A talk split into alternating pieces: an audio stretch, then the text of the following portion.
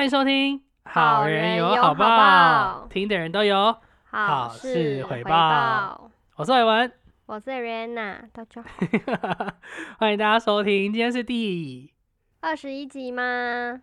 二十集，小哎姐。呦，到底什么时候会讲对呀、今天是第二十集，我们上一集在聊什么？我们上一集在聊妈宝啊，你们都把我的秘密讲出来啦。那我现在很怕被人家指指点点，还好我是匿名、欸。上一集真的蛮好笑的，大家可以拜托去收听，真的很好笑。那我们这一集的话，我们这一集主题叫做“白烂代表团”。你可以跟我们讲一下白烂代表团是什么东西吗？我们在哪里找到了一些东西？我们在国家发展委员会，也就是国发会所建制的一个网站，叫做公共政策网络参与平台，上面找到了很多人提供的意见。没错，在上面有很多国民所关切的议题啊，然后我们找到了其中最北蓝的议题，然后我们想给出最机车的复议，所以我们到最后会跟你们说，我们支不支持这个东西。希望在听的人会莫名其妙从口中里面喊出支持动算，这样会不会很像神经病？就很好笑。我跟你讲，上面真的是非常厉害，因为我们想说，哇，就是素人参政嘛，就是我们终于能够可以共同参与这个很棒的，就是给出我们想要讲的意见，然后改善我们的生活环境。然后结果想不到大家给的东西真的是很机车，比如说第一项给你们知道。第一项由提议者咪咪，他叫自己咪咪哦，你就知道这有多么的不正式。咪咪他说，驾照考试以及道安讲习新增体验逼车的环节。请问你有被逼过车吗？逼过车是没有什么逼过车的经被逼的经验，但是很常被闪远灯呢、闪远灯？也不是说很长，就是对啊，会被闪远灯啊，很不爽哎、你说大家，你说的闪远灯是你开车开到一半，然后后面的人闪你远灯、远光灯，还是他们远光灯就是没有关，然后在是就是很很我刺眼的在照没有没有没有，其实现在有的人他车灯真的不知道是设备太好还是自己去改装的，车灯真的亮到有时候你不能辨识那个是圆灯还是它本身很亮。你不知道是他本人的装置问题，还是是他真的人对，因为。像我妈 有一次她骑摩托车跟在我的车后面，我就觉得后面那台车好亮，但是其实我妈没有开远灯，就是她的那台车的灯本来就偏亮点，所以我不太能辨识那一台车是真的闪我远灯，还是它只是车灯比较亮而已。有一次我就骑车，就我弟下课我就载他回家这样子，大家就知道我弟稍微有点微微壮硕，不是很好载。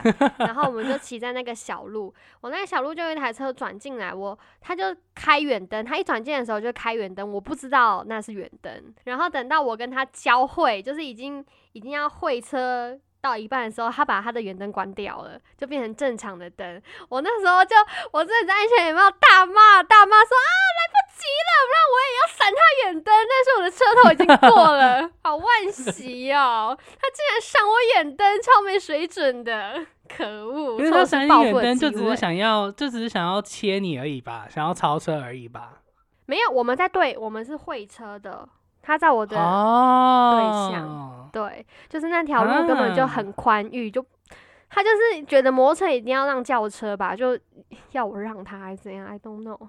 可是我已经骑到很靠边，所以我就很惋惜，我竟然没有闪到他，很想要很想要 掉头回去追他，闪一下，然后再回家。你想你想要变成危险驾驶，跟他说赶紧赶紧快，这这这想要去。上那个课吧，想要去上这个被 被逼车体验的课。基本上咪咪呢，他说他会提出这个内容的关系，是因为台湾爱逼车的人真的很多，除了开车逼机车之外，也有大车逼小客车，然后机车逼行人或脚踏车，这种行为造成许多的交通危险，所以他觉得以后考驾照的时候，汽机车以外的大车都要新增逼车体验，然后道安讲习也要新增逼车体验，让大家知道逼车这件事情真的很不好受。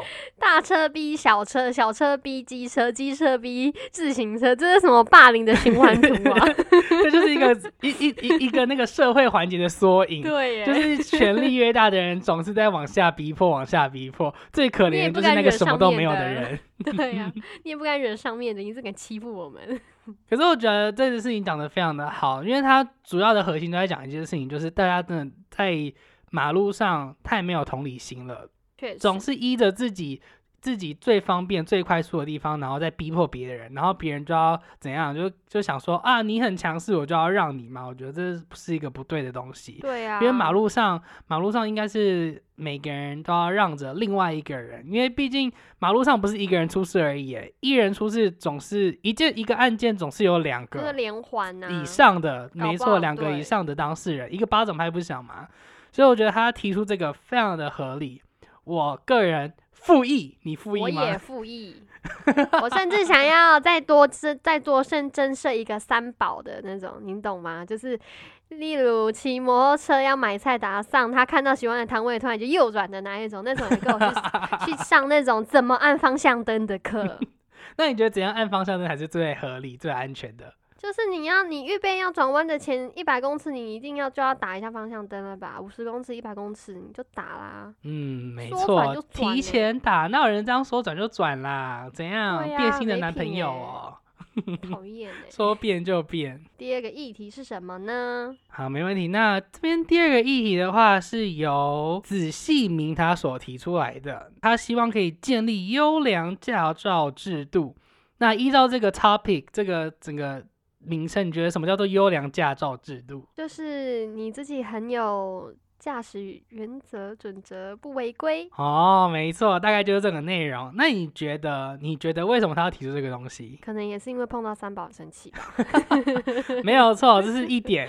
那第二点，为什么仔细明这位先生他会提出优良驾照制度呢？因为他说他希望啊，提出这个内。这个制度的话，如果五年内没有发生过交通事故，那政府就应该要颁发这个驾驶员就是优良驾照，然后他可以跟那个投保的保险公司跟他去谈，他是低风险使用者，所以可以减少保费。所以他的重点是为了要省钱，所以跟你还是想采访一下子 细明先生，是不是跟我一样同为社畜啊？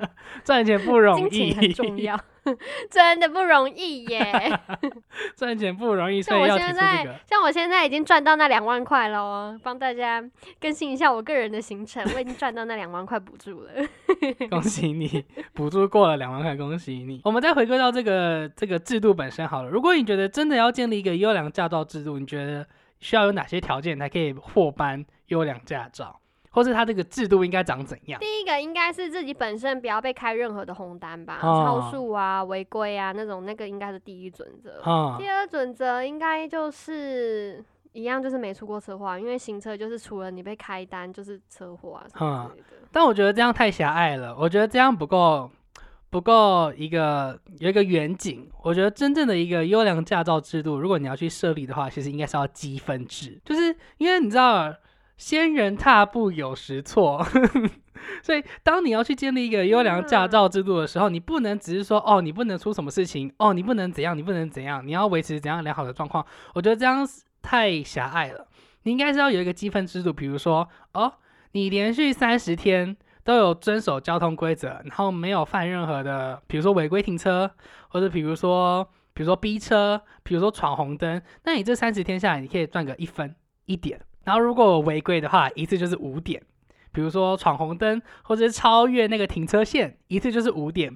所以第一件事情，因为这个赏罚比例不符合原则，你违你违规良好三十天你才赚一点，然后你一犯错就要立刻扣五点，这个比例太不符合原则了，所以大家会格外的注意。我一个不小心，哎，我怎么他妈就被扣五点了？这是第一件事情。然后第二件事情，你说怎么车祸那些无 A boy 的？很困难，因为有时候我不是我不是肇事者啊，我是被撞的那一个人。那请问，我也是这则车祸里面的一个环节之一吧？那请问我这样也要被扣点数吗？要吧，因注意而未注意，对不对？对不对？这是个比例原则嘛，所以我就很衰啊！我我我我我这样子因注意点，他扣七点，就是这样子。所以这件事情也要被扣点之外，你可以上诉，你可以说。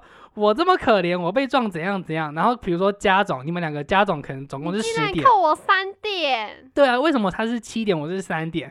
然后你就你就加总全部是十点好了，然后你去依照那个警方判的那个那个错误的比例原则，然后去分配说哦你要扣几点，我要扣几点，然后接下来法律上面制裁的时候，法律制裁要赔偿的时候。我应该要拿到那个被扣的三点，因为今天是你来撞我，所以我那个三点要从你那边做做那个支出，然后连这个都要连算进去。哎、你知道吗？来，我这边先新增插播一则新的议题，我们来让交通部更名为幼儿园，好不好啊？老师，我要几点数？老师，时间可以换一个糖果吗？我要葡萄口味的，或者是 strawberry。所以所以那个驾训班这什么幼。儿园驾的？训班要叫做幼儿园的制幼班，驾训班要改名叫我幼幼刚刚边听。边笑哎、对啊，就是这样子啊。他自己提出的优良驾照制度就是要我。刚刚除了听到这个点数的积累方式，有点联想到幼儿园。第二个点，我有点想到之前你分享去那个中国被就是记点数那一个，超像中国的交通制度 哎、没错 o M G 没错，耶你看现在你现在马上给我离线，现在不是很多很多很多很很有趣的台湾人一直想要被统一嘛？我们就从这边开始做起。才不要嘞！哎、我跟你讲，那你那这个法规要切两折，你那个人民要去签那个志愿志愿那个同意书，我同意适用台湾法规，我同意适用非台湾法规，开始要开始要分类啦。你认为这种优良制度在台湾是可行的吗？我觉得行不通，我也觉得行不通，因为其实原本的那个交通法规制度已经做的还怎么讲？我说我说的是那个惩罚这件事情，我觉得违规这方面，我觉得好像已经有做到他想要去提倡的内容了，有啦，对啊，因为因为他这边他这边也有说了，他很多钻漏洞的人，没错是没错啦，就是但是因为他这边，我觉得最主要最主要是他这边不适用在台湾，就是他想要建立这个月亮街道制度不适合在这边进行的是因为我觉得他的出发点非常的狭隘。他只是想要说，如果五年内没有发通，sorry，没有发生交通事故，可以颁发优良驾照，然后再去跟保险公司谈，就是减少保费。他只是想要为了让自己的支出少一点点而已。这边想插播一下，我前前一阵子有看到一个新闻，就是呃，外国的外国的民众还是媒体，他们觉得台湾的交通制度对于行人来说很不友善。嗯，就是像国外呀、美国啊、日本啊，他们就是你在行车之中，你只要看到有行人要过马路，他们是会自动，就不管你是红灯绿灯，它会自动停下来，就是让行人先通过。但是台湾不是，台湾就算你今天行人的绿灯已经亮起来，但是同时同那那一个车道也有亮右转灯，那个车子是会不管你行人要不要过，它先转再说，变成行人嗯要让车。所以我觉得这个也是台湾法律，然后台湾的交通乱象，确实。嗯，我觉得我觉得这个已经不是法律上的问题，我觉得这已经是深耕对啊在我们协议内容的东西。公德心。对我们，我们就是啊在交通，我们就是在路上都会觉得自己最大。我不知道为什么很多的很多的用路人都会觉得自己最大，然后影进而去影响到其他，比如说行人这样子，可能比较需要被照顾吗？或是需要，反正就是进而去影响到别人的权利啦。我觉得这是我们大家的问题。自己为第一为优先。没错，所以这边再次呼吁一下大家，不管你今天是骑车或者是开车，甚至在走路的话，都是好好的保护自己啦。然后在保护自己的能力之余，也要保护其他人。比如说开车就先礼让一些小型车，或是你在转弯的时候先礼让行人，人家都走在斑马线上面了，你有什么好不礼让人家的啦？对，或者是你不要逆向，想要去买个烟、买个槟榔，跟我逆向那些阿北们，给我注意一点。对啊，而且是真的很常在路上。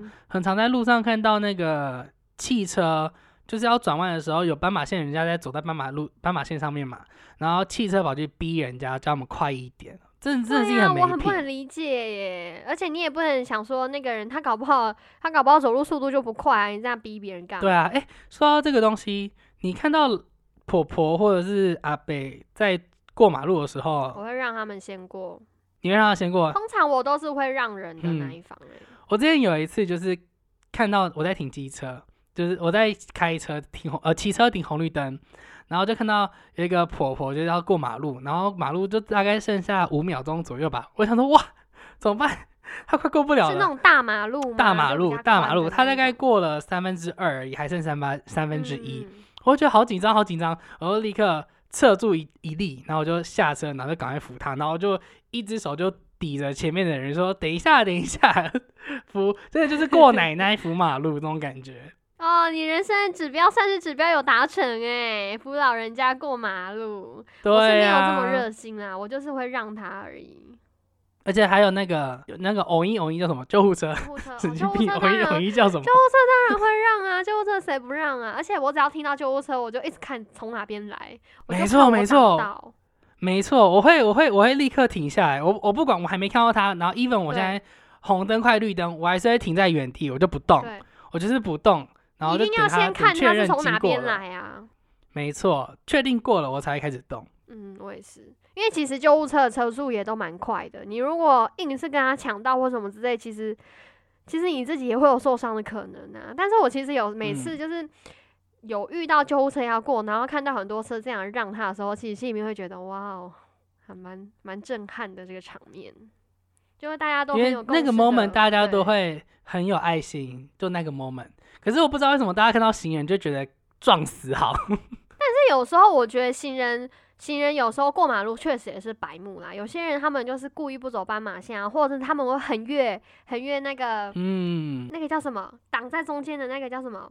人行道不是人白痴哦个 你是安全岛，他们不能走人行道，哔哔。安全岛，安全岛，对，有的人很越安全岛，那个就嗯，真的不要哎、所以大家都还是，不管你今天是在哪一个角色的用路人，大家都还是需要在则。pay 马 attention 如虎口哎、没错，虽然说马路如虎口，那火，虽然说马路如虎口，那我们就刚好带到下一则提议。那下一则提议是从 Chen Shi Tu 可能图见习吧，不知道。反正这个图先生呢，他就说了，他希望呢马路可以还给马，把鸡笼也还给鸡。打狗还给狗。他说为什么要马路还给马呢？因为他希望可以禁止各式车辆上路，驾驶一律骑马。哎、我们现在要开始建一个马场哦，以后要以后要那个对编马，大驾驾。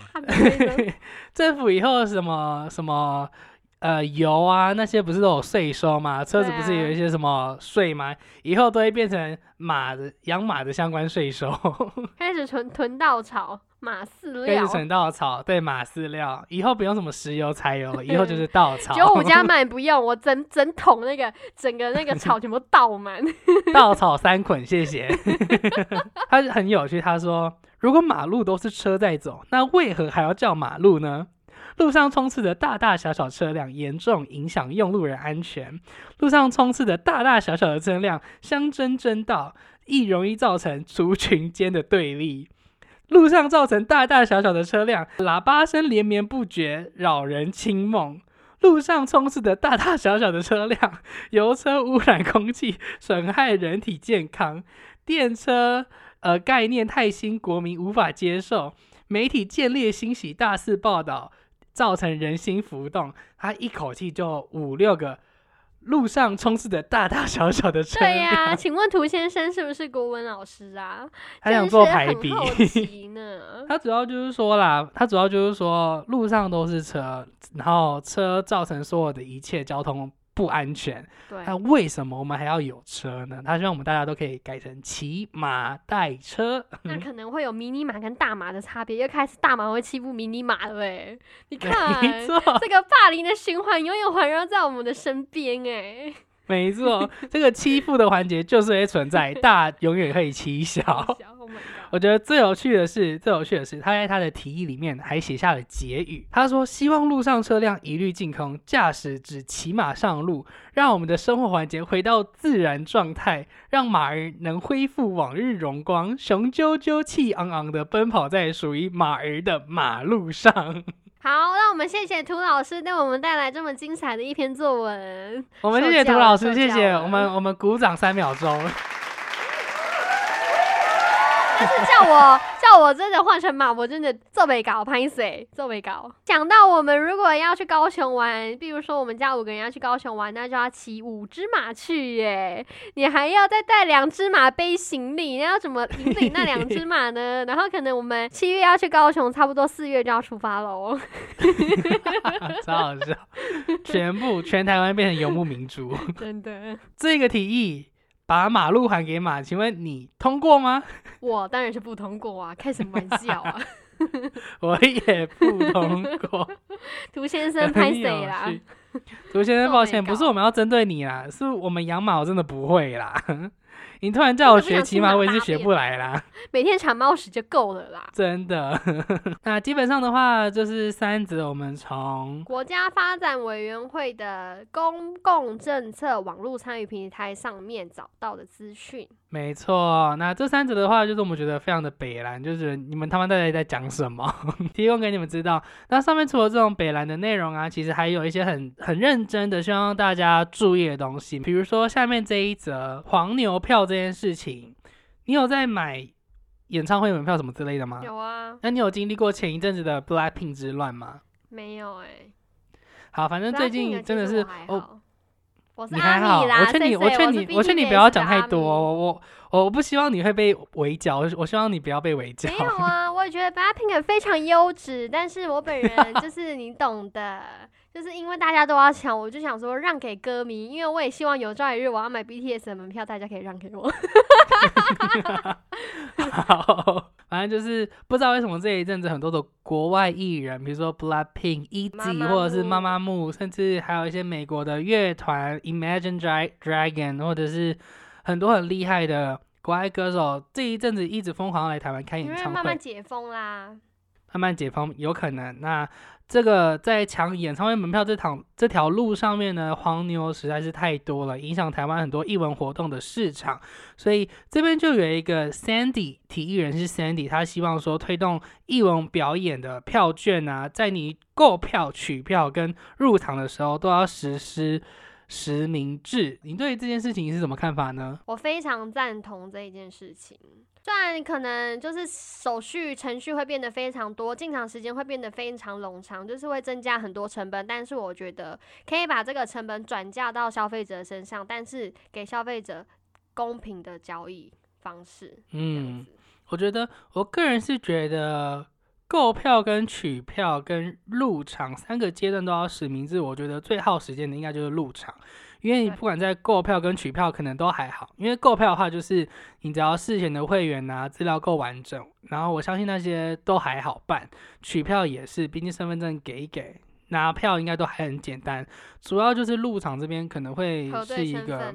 比较梦幻的地方，因为如果如果真的有人当天没办法没有办法去，然后在那个让票的网站或 PTT 上面做让票，然后价格也是合理的，没有多收什么钱，可能就多收了三百五百块的代购费，我觉得那个这样的让票还算能够理解。可是如果因为这样让票导致你入场也要去做实名制，你可能没有办法拿这张票进场欸诶、我觉得它可能可以分分就是入口，比如说今天正常的入口有十个，那它可能一到八通道就是属于正常的民众进去，那九跟十这两个通道就开放给有换票的人入场这样子。但你这样入场的那个顺序也很怪啊，因为每个人都有买自己票券的座位吧。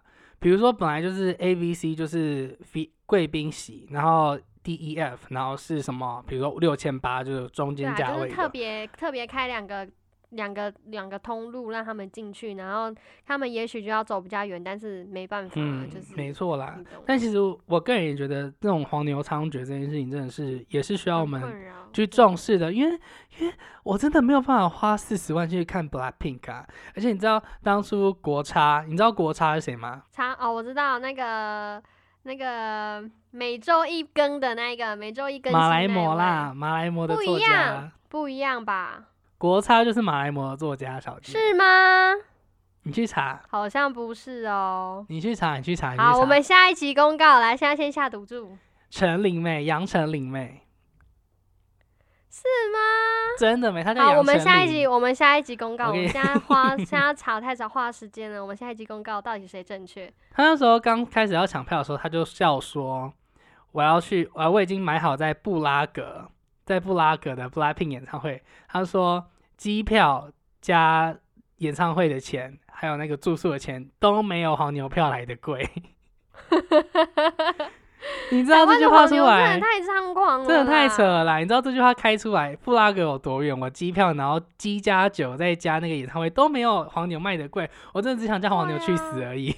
真的，哎，你知道，因为我之前就是很，我在国中、高中时期，我非常非常非常喜欢毕书尽。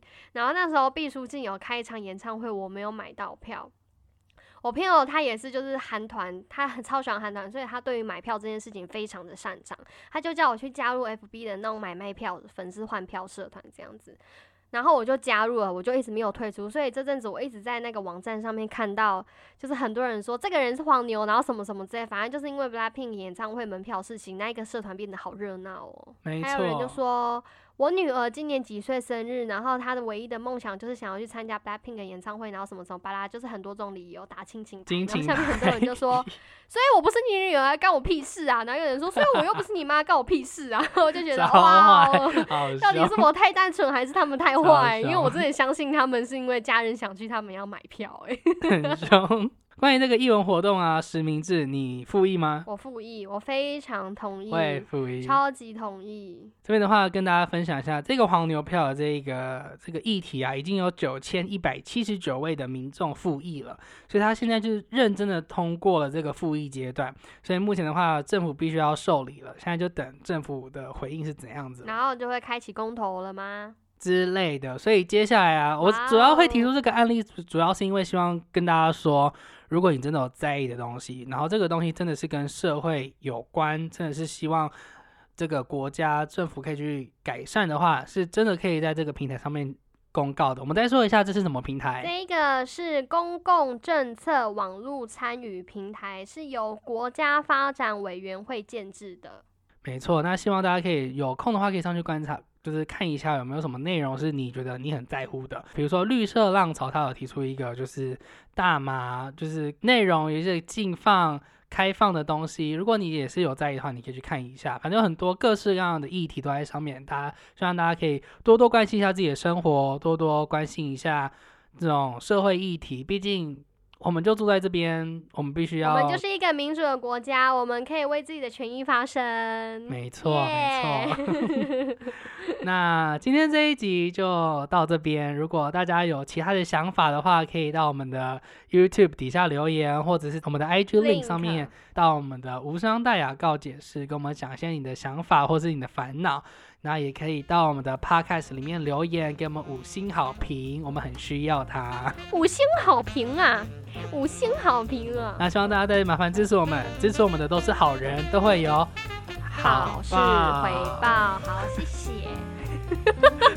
这就是我们啦，怎么样？